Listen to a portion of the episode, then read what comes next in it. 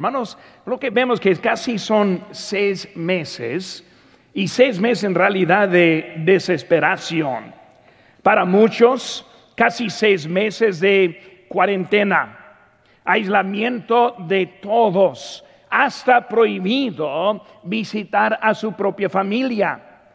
Hermanos, no somos hechos para vivir así. Hay enfermedades físicas, pero hoy en día mucho más como vemos enfermedades mentales, psicológicas y emocionales. La separación en la iglesia, hermanos. Y por eso estamos viendo hoy en día hasta enfermedades espirituales. Recuerda el tiempo cuando fue algo tremendo para no más faltar un solo domingo, estando enfermo estando fuera de lugar y cómo se sentía esa ausencia no va faltando un solo domingo. Pero hoy en día, después de meses de faltando, hay muchos que han caído en un hoyo de acostumbrarse de, de tener esa falta. Y hermanos, hoy en día estamos viendo algo muy diferente. Y vemos hoy en día las inconformidades políticas con la justicia social.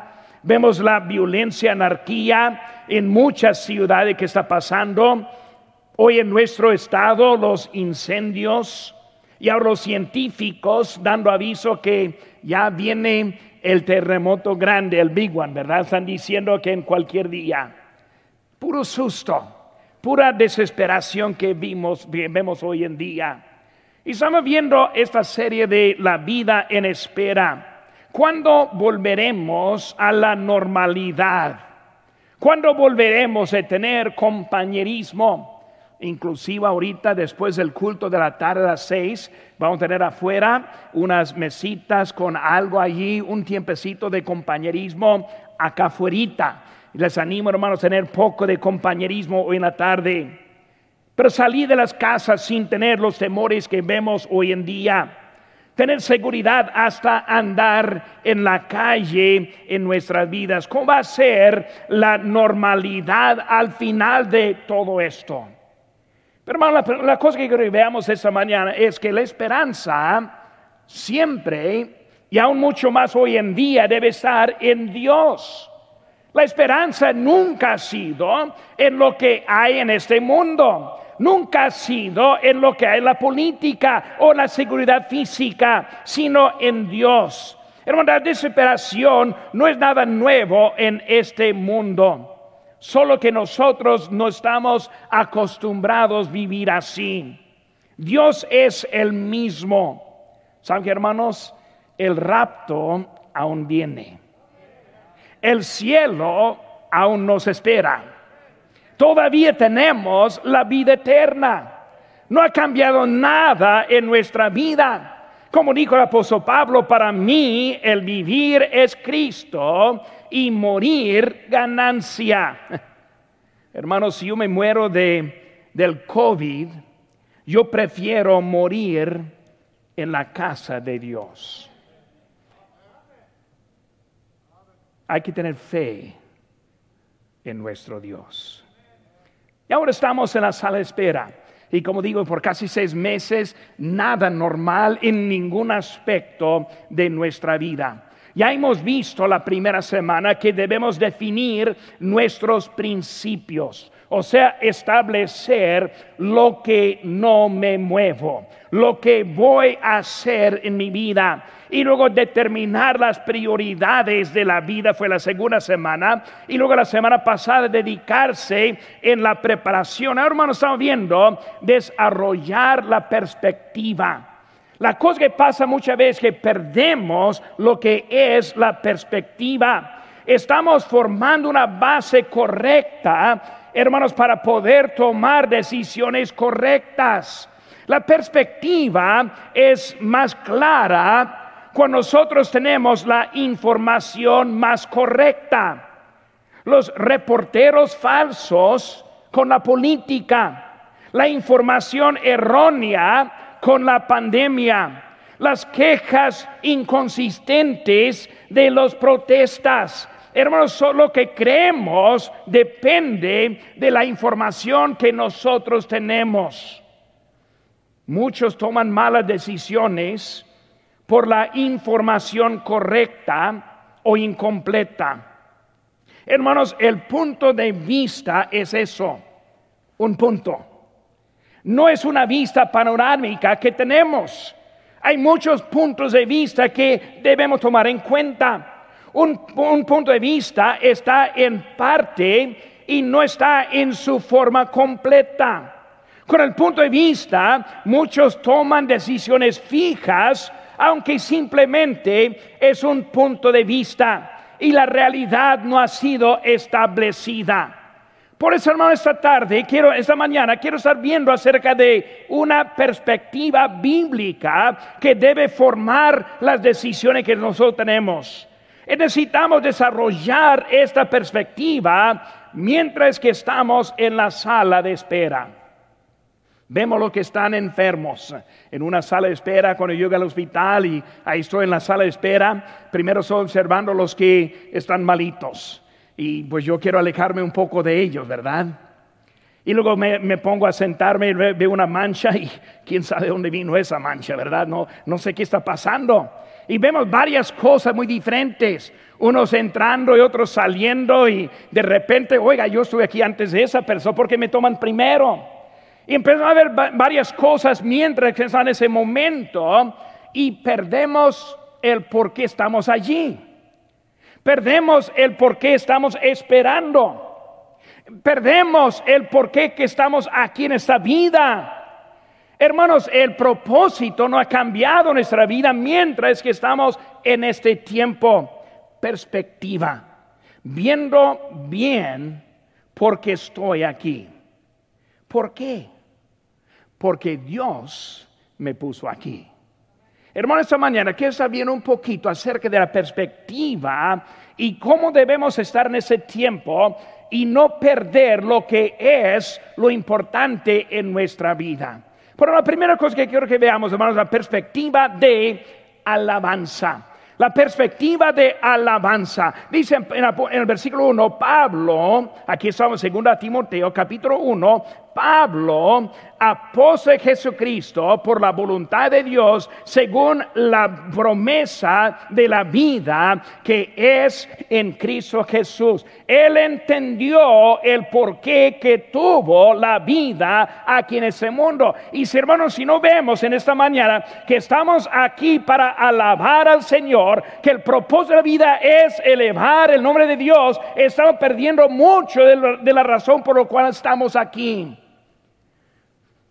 En ese tiempo he visto a varios morir, más bien he oído de muchos varios que han muerto, hasta amigos míos en ese tiempo. La cosa más triste para mí es como que van al hospital y lo encierran adentro por su protección, que no los invita a nadie, que nadie puede estar con ellos, y ahí están solitos muriéndose. Está triste.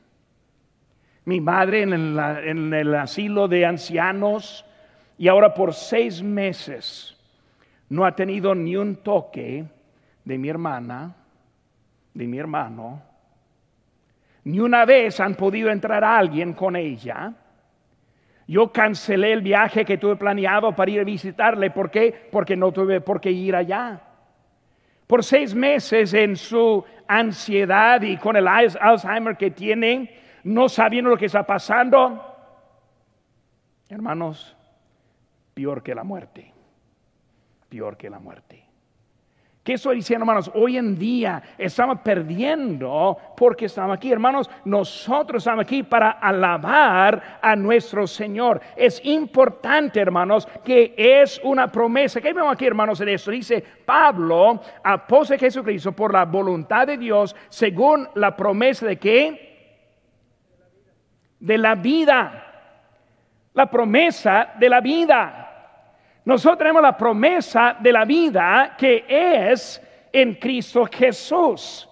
Qué bonito entender, hermanos, yo estoy aquí por la promesa que hay en Cristo Jesús. Hermanos, yo merezco la muerte, yo merezco el infierno, yo merezco ser apartado de Dios, pero por su promesa me ha dado la vida, por su promesa les ha dado la vida. Dios ahora está diciendo por su promesa hermanos, la vida, la vida muestra que, que nosotros aquí estamos y es una promesa de Dios.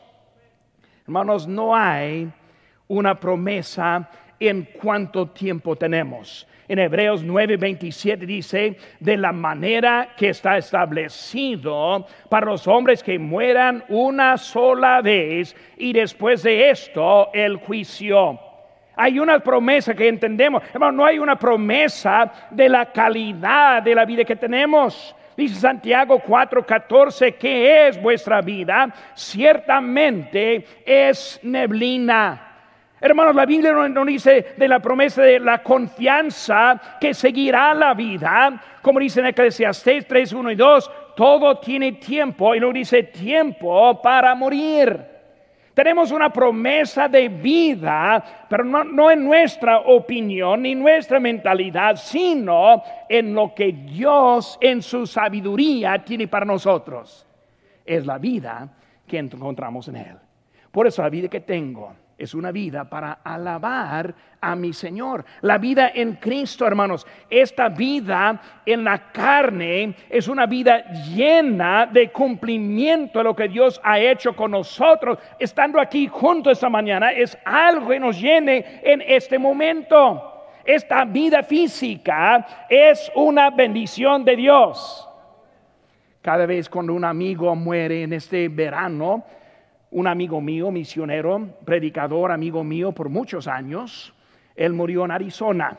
Tuvo una embolia y luego duró como una semana, diez días en el hospital, aislamiento, y luego falleció. Y cuando se murió, yo me, más me empecé a poner a recordar su ministerio, recordar el tiempo junto con él predicando, él era misionero en las prisiones y yo fui muchas veces dentro de las prisiones con él a predicar adentro allá en México. Y no recordando y dando gracias a Dios por permitirme tener ese tiempo con ese hermano. Hay que aprovechar lo que Dios nos ha dado en esta mañana. ¿Por qué? Porque mientras que estamos esperando podemos perder todo lo que hay en esta vida. Es una promesa de vida que nosotros tenemos en Cristo. Más importante, hermanos, es la vida eterna. Esta vida no dura por mucho. En poco vamos a volar, como dice la Biblia. Pero hermanos, mientras que estamos aquí hay que recordar que tenemos una eternidad con Cristo en el cielo una eternidad en la ausencia del pecado, una eternidad en la ausencia de las enfermedades. Hermanos, una promesa de vida en Cristo Jesús. Pero ¿cómo nos preocupamos con las cosas temporales? Nos preocupamos con las cosas que en realidad no son tan importantes podemos perder mucho mientras que estamos esperando algo mejor en nuestra vida. Dios nos ha dado la vida, no solo en la, en la, en la alabanza, hermanos, sino también hablamos en esa alabanza es para elevar el nombre de Jesucristo, es para reconocer quién es el Señor. Hermanos, es la forma que nosotros cantamos. ¿Cómo me gusta cantar? Hermano, yo no sé de usted, pero yo sé conmigo, canto mucho mejor aquí adentro que en mi casa. Algunos yo he escuchado, yo sé que cantan mejores aquí que en la casa. Pero hermano, aquí estamos cantando alabanzas. ¿Por qué? Porque Él vive. ¿Por qué? Porque Él viene otra vez. ¿Por qué? Porque nuestro Señor y Salvador. Y aquí estamos para elevar el nombre de nuestro Señor. Bueno, la alabanza corrige la perspectiva. Cuando hablamos de perspectiva, hermano, cuando empezamos a cantar, empezamos a pensar diferente. Igual como las quejas cambian la perspectiva.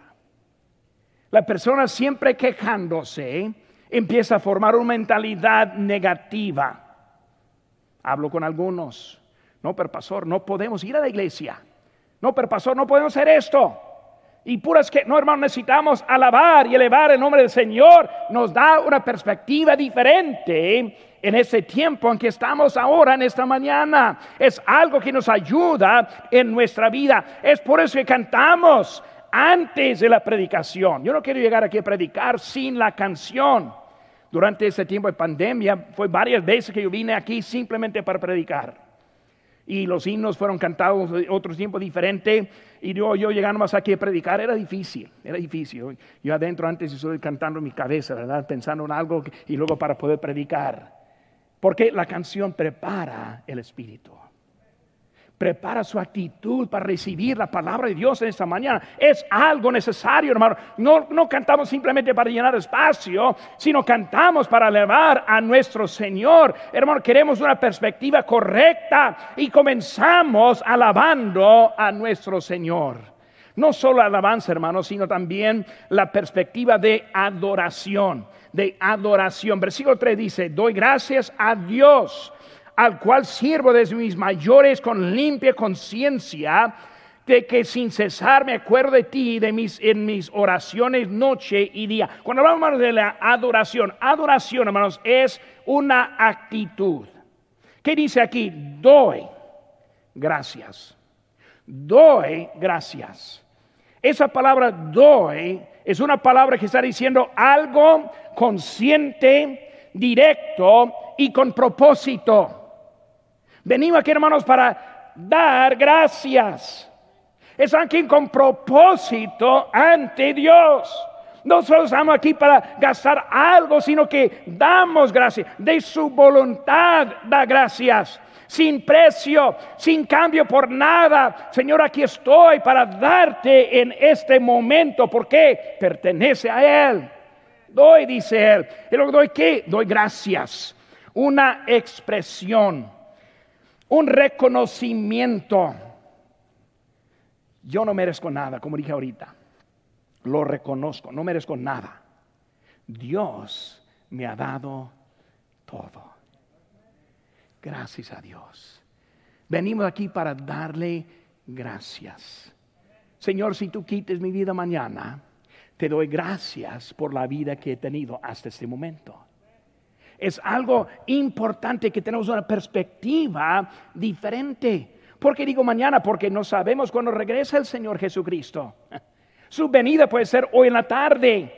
Este puede ser el último día para todos aquí en este mundo. ¿Cómo vamos a pasar este día ante Dios? Con entendimiento que es el día dado por el Señor doy gracias a Dios. Yo aquí estoy presente para dar gracias a Dios. Gracias por todo que has hecho en mi vida. Hermanos, aparte de doy gracias, la última palabra que vamos a decir es adiós. Adiós al quien corresponde. Adoro al Dios que me dio la vida que tengo. Eh, todo viene de Dios, hermano. No merecemos nada, sino que es Dios quien ha dado por su misericordia a nosotros hoy en día. Adorar a nuestro Señor. Hermanos, adoración viene también en servicio. Ahí dice en versículo número, número este 3, al cual sirvo. Cuando está hablando de sirviendo, hermanos, está hablando de su servicio a Dios sirvo o servicio en, la palabra del apóstol Pablo es una palabra muy incomún. Él dijo varias veces, al Dios quien sirvo. Yo soy siervo. Por hermano, cuando hablamos esta mañana, si somos hijos de Dios, si tenemos la vida eterna, pero si no entendemos que somos siervos de Dios, vamos a perder mucho lo que es adorar a nuestro Señor. La adoración, hermanos, es mucho más que una palabra, una actitud, sino es un servicio. Entré en esa mañana y vi los hermanos saludando, recibiendo. Llegué al, lote para estacionarme, los hermanos allá afuera sirviendo. Entro aquí adentro, están cantando, ensayando, preparándose. Monisaí poniendo todo en orden aquí con ellos. Yo paso atrás, están otros preparándose allá. Hermanos, doy, gracias a Dios porque le podemos servir con la vida que tenemos. es un acto de adoración en esta mañana. Siervo, hermano. Digo, desde mis mayores. ¿Qué está diciendo, hermanos? Desde mis mayores. Está recordando de sus antepasados. Está recordando de dónde venía. Y nosotros cuando llegamos a ese día no estamos empezando, sino estamos siguiendo de los que ya han pasado siguiendo a los apóstoles, quienes dieron su vida literalmente al servicio del Señor. Hermano, hablamos de, los antepasados que han dado todo y nosotros vamos siguiendo lo que Dios ha comenzado. Es Él quien comenzó la iglesia. Es Él quien la va a acabar. Hermano, yo quiero estar con Él hasta que Él acabe. Por eso vemos, hermanos, sirviendo a Dios. Adoración, hermanos, en la presencia, la presencia de Jesucristo. Aquí en esta mañana, el Señor Jesucristo está con nosotros. Dice de donde están dos o tres congregados en mi nombre. Aquí tiene esa palabra, congregados. No está hablando juntados, congregados en su nombre congregados con propósito. Vinimos aquí con un solo propósito, que adorar a nuestro Señor. Él ahora está con nosotros. Su Espíritu Santo anda con nosotros, tocando corazones, ajustando lo que necesitamos en esta mañana. Es de nuestro Señor. Cuando vemos, hermanos, su presencia aquí, todo es hecho para mostrar su presencia. Tenemos un púlpito en esta mañana. Me gusta el púlpito. ¿Por qué me gusta el púlpito? Número uno es bíblico. Pero número dos, enfoca donde está Dios. Yo no pongo el púlpito al lado, no me gusta al lado, lo quiero en centro. Porque es de ahí donde está saliendo la palabra de Dios, enfocando que Dios es el primer lugar en nuestra vida. Todo aquí estamos para enfocando a nuestro Dios. Y hay por qué que estamos aquí en esta mañana. Las, los instrumentos de alabanza me gusta escucharles. ¿Por qué, hermanos? Porque es una manera para alabar a nuestro Señor. Es bíblico lo que vemos en la palabra de Dios, hermanos. El altar, que en esta mañana ahorita lo vamos a usar. Ya tenemos como seis meses sin altar aquí, ya lo tenemos. Si tiene miedo, pues escoge un lado donde donde no hay nadie. Pero hermanos, un lugar que pueden responder. Cuando Dios toca mi corazón, hermanos, lo que merece es que responda. No solo que oigo, sino que hago. Por eso el altar, lugar para estar bien con Dios, lugar para estar con Él. La congregación, hermano, de esta mañana, están aquí todos juntos en una sola voz, alabando a nuestro Señor. Hermanos, nosotros vamos, vamos ganando almas. Ayer no ganamos almas por decir, estamos dejando folletos. Uno aceptó a Cristo ayer durante el día, gracias a Él. Pero hermanos, nosotros vamos ahora tocando puertas. ¿Por qué? Para ganar a otros, para que puedan adorar al Señor. Estoy viendo aquí en nuestra congregación esta mañana varios que han sido salvos en los últimos dos años que yo he estado aquí. Otros por muchos años, gracias a Dios. Pero es algo que extendemos esa adoración al Señor, hermanos. Nosotros ofrendamos. Algunos están en contra de la ofrenda hoy en día. ¿Por qué ofrendamos? Pues un motivo es para poder enviar a los misioneros que estén predicando el Evangelio.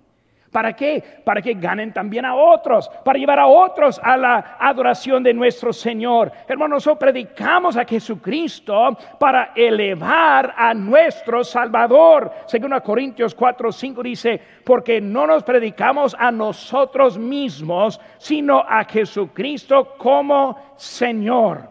Y a nosotros como, como eh, vuestros siervos por amor de Jesús. ¿Predicarle como qué? Como el Señor. No solo el Salvador, sino el Señor. ¿Quién es el Señor? El quien nos dice, el quien nos manda, al quien lo ponemos en primer lugar, hablando de nuestro Señor, quien está con nosotros. Perspectiva, perspectiva, hermanos, para acordarse. Vemos en versículo 4, deseando verte al acordarme de tus lágrimas, recordando recordando, hermanos, la salvación. Recordando, hermanos, el llamamiento. Yo doy gracias a Dios por mi vida que el Señor me ha dado. Y en mi vida yo recuerdo como un niño de como seis años, siete años de edad, pasando un altar como este. ¿Por qué? Porque reconocí mi necesidad. Acepté a Cristo como mi salvador personal. Hermanos, es una decisión que tomé, que todavía me acuerdo. Fue algo principal en mi vida. La vez cuando Él me llamó y me llamó a su servicio fue algo inolvidable que Dios hizo en mi vida. La salvación que tenemos en el Señor, su llamamiento, los que han sido salvos, recordármelos con lágrimas, hablan su sinceridad, del sacrificio, del servicio que he hecho para el Señor, es algo recordando, irmão, recordando nos trae gozo, nos traigo. Si usted ha ganado a alguien a Cristo en su vida, nomás recordando esa vez, le da gozo. Una persona antes en camino al infierno y ahora en camino al cielo. Yo ni sé cuántas veces en mi vida que después de un buen tiempo, uno que yo gané para Cristo, después de tal vez un año, que me dice, pastor, doy gracias a Dios que me ganó para Cristo, porque si no, yo sé que estaría hoy en día en el infierno. La manera de mi vida, yo sé que iba a morir en este año, pero Dios me rescató de esa muerte. Hermanos, trae gozo. Gozo que Dios hace algo para cambiar nuestras vidas. Trae gozo, hermanos. La oración que están viendo, hermanos, su corazón, el poder que hay, hermanos, es un propósito que vamos a la casa de Dios. Dice, mi casa será llamada casa de, de oración para todos los pueblos. Aquí es la casa de Dios. Perspectiva. Hermanos, si vamos a salir bien de esta pandemia y de esta vida de espera, vamos a necesitar mejor perspectiva. Perspectiva en la alabanza, la adoración, acordándose luego, hermanos, también en el espíritu del amor. Versículo 6 dice, por lo cual te aconsejo que vives que avives el don, el fuego del don de Dios que está en ti por la imposición de mis manos, porque no nos ha dado Dios espíritu de cobardía, sino de poder, del amor y de, dominio propio. Hermanos, necesitamos andar en perspectiva del espíritu del amor. Cuando vemos, hermanos, del amor, no de cobardía, como dice, sino de amor. Hay tantos que están tan enfocados en cobardía que ni pueden enfocarse en algo más importante. Amor. Bueno, no es nada nuevo. Temores en esa vida no es nada nuevo. Necesitamos enfocar en lo que es importante. Miedo en los tiempos y hoy en día, hermanos, no hay noticias que da eh, eh, la seguridad a la vida. Hablando con los científicos es puro negativo. Vamos a morir más pronto, quién sabe. Pero hermanos, vemos que miedo que hay, hay temores del futuro, hay temores, hermano, miedo en la obediencia. No, pero pastor, no puede obedecer a Dios porque algo está pasando. Dice, necesario obedecer a Dios antes que los hombres. Hermano, necesitamos ver que hay miedo que está deteniendo muchos, miedo a los hombres. Dice en Salmo 118, 6, Jehová está conmigo. No temeré lo que me pueda hacer el hombre. Esta mañana, hermanos, hay pastores que entraron en sus iglesias con una, una letra dejada por gobierno de amenazas y entre las iglesias. Entrar en obediencia a Dios. Son viviendo en ese tiempo, hermanos. Debemos tener una perspectiva de lo que Dios está haciendo en nosotros. Hermanos, el poder que vemos, el poder, el fuego del don. Cuando hablamos del fuego, hermanos, el fuego está ardiendo, está animando, está usando el don que hay. Si el Señor le ha dado un don y si le ha dado un don, si es salvo, que lo use ardiendo, o sea, con ánimo. Bueno, esta mañana necesitamos usar nuestra vida esta semana, animar a alguien. Hay muchos que andan desanimados, hábleles, márqueles, decirles, anímeles, porque hay muchos que están desanimados hoy en día. Es un don que tenemos que necesitamos usar. Ojalá que yo fuera conocido como un predicador con un, un fuego del don. Ojalá que fuera cierto. Ojalá que fuera cierto que viéndonos diría la gente, esa persona quiere servir a Dios. Esa persona quiere agradar a Dios. Esa persona está consumida con lo que Dios haciendo en su vida. Ojalá que fue la manera que nosotros viviéramos todos los días ese fuego del don de Dios, pero muestra el poder de Dios porque el don viene del Espíritu Santo. Entendemos que el don es de Él. Hermanos, el poder que Dios nos pueda multiplicar, multiplicar nuestra habilidad, multiplicar a los obreros. Esta mañana, otra manera que podemos hablar con alguien, predicar a alguien, cambiar una vida, porque Dios ahora quiere hacer algo grande en nuestras vidas. Gracias a Dios por lo que Él está haciendo. Y hermanos, vemos que de amor, de amor, perspectiva, perspectiva a Dios y la obediencia a Dios, perspectiva a su iglesia, hermano, esa iglesia no es una buena idea, no es una buena sugerencia, es un mandato de Dios. El amor, el amor que me cambia, que me transforma el amor que debo tener para mi congregación, el amor para otros que están en necesidad, lo dice de dominio propio. ¿Qué es dominio propio? Simplemente yo decido. Simplemente yo me pongo bajo disciplina en mi propia vida. Dominio propio. Señor, te voy a servir recordando los tres hebreos. Cuando, dijo el, rey, yo les voy a meter, meter en ese horno. Si tú no adores a mi estatua, tú vas a morir. Cuando dijeron ellos, Dios nos librará. Y si no, quiero que sepas, necesitamos una vida, hermanos, de perspectiva.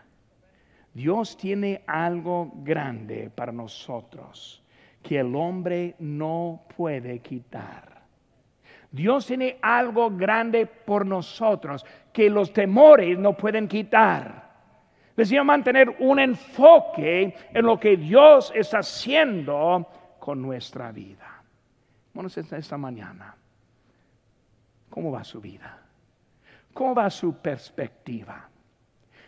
¿Está viendo las cosas con realidad o está viendo por lentes oscuros que no está viendo la realidad? ¿Está decidiendo todo por un punto de vista o por una panorámica abierta de lo que Dios quiere para nosotros? Esta mañana, perspectiva